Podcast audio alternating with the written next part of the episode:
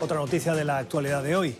El Reino Unido ya es oficialmente un país que no forma parte de la Unión Europea.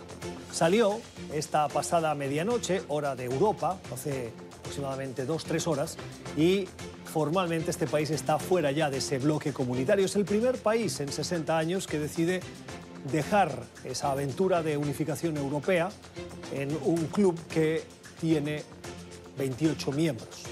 El Reino Unido se ha despedido y el visto bueno lo recibió en las últimas horas también con la aprobación en el Europarlamento.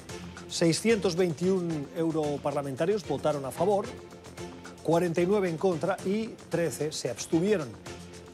Vamos a buscar las consecuencias, las reacciones, el análisis. Por eso saludamos a Germán Segre. El señor Segre es analista internacional y es experto en diplomacia pública. Señor Segre, gracias por estar con nosotros. Le pregunto, ¿cómo van a notar los ciudadanos del Reino Unido el hecho de que ya no formen parte de la Unión Europea? Bueno, muy buenas noches a todos. La verdad que eso no es fácil y no va a ser inmediato. Si bien sale a partir de mañana el Reino Unido y, y tendremos el inicio del Brexit, la verdad es que las reglas de transición todavía se, se, mantendrán por lo largo del año. Entonces tenemos algunos meses por delante donde continuarán en vigor algunas de las reglas para viajar o para importar o aduaneras, etc. Eh, y el Reino Unido y todos los países en general se van a tener que adaptar a estas nuevas reglas. Han sido tres años de duras negociaciones, unas negociaciones que nos han llevado hasta este punto, tras ese referéndum de los ciudadanos del Reino Unido.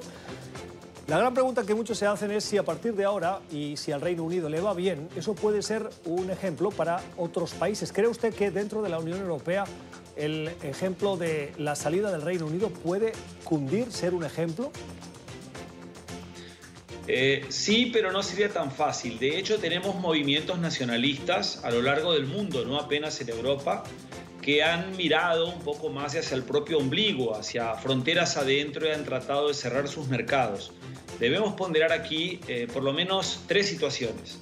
La primera es que nadie es autosuficiente y el mercado internacional, desde Bretton Woods para acá, ha mostrado que trae más beneficios abrirse al mercado internacional que aislarse en una isla, eh, sobre todo porque nadie es autosuficiente y todos dependemos de terceros. Inclusive para cerrar las cuentas de, cada, de la mayoría de nuestros países precisamos exportar, pero nadie te compra si tú no le compras también. El segundo tema no menos importante, es que nadie sabe si, Estados, si, si este Brexit será para mejor o para peor para el Reino Unido. Esto lo sabremos luego dentro de aquí a unos años, de acá dos, tres, cinco años podremos mirar para atrás y decir valió la pena, fue una muy buena salida o no, fue pésimo o fue lo mismo. Entonces tendremos que esperar para realmente ahí poder hacer un análisis retroactivo y ver si realmente, con retrospecto, para ver si realmente valió la pena o no al Reino Unido hacer este, el, Brexit.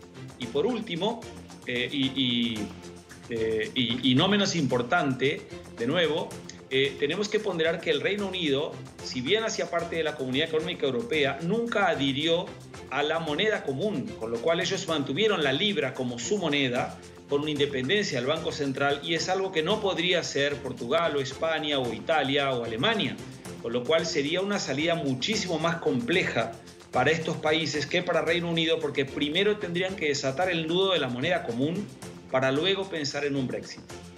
Gracias, señor Segre, por haber estado con nosotros. Feliz noche. Gracias a ustedes. Muy buenas noches.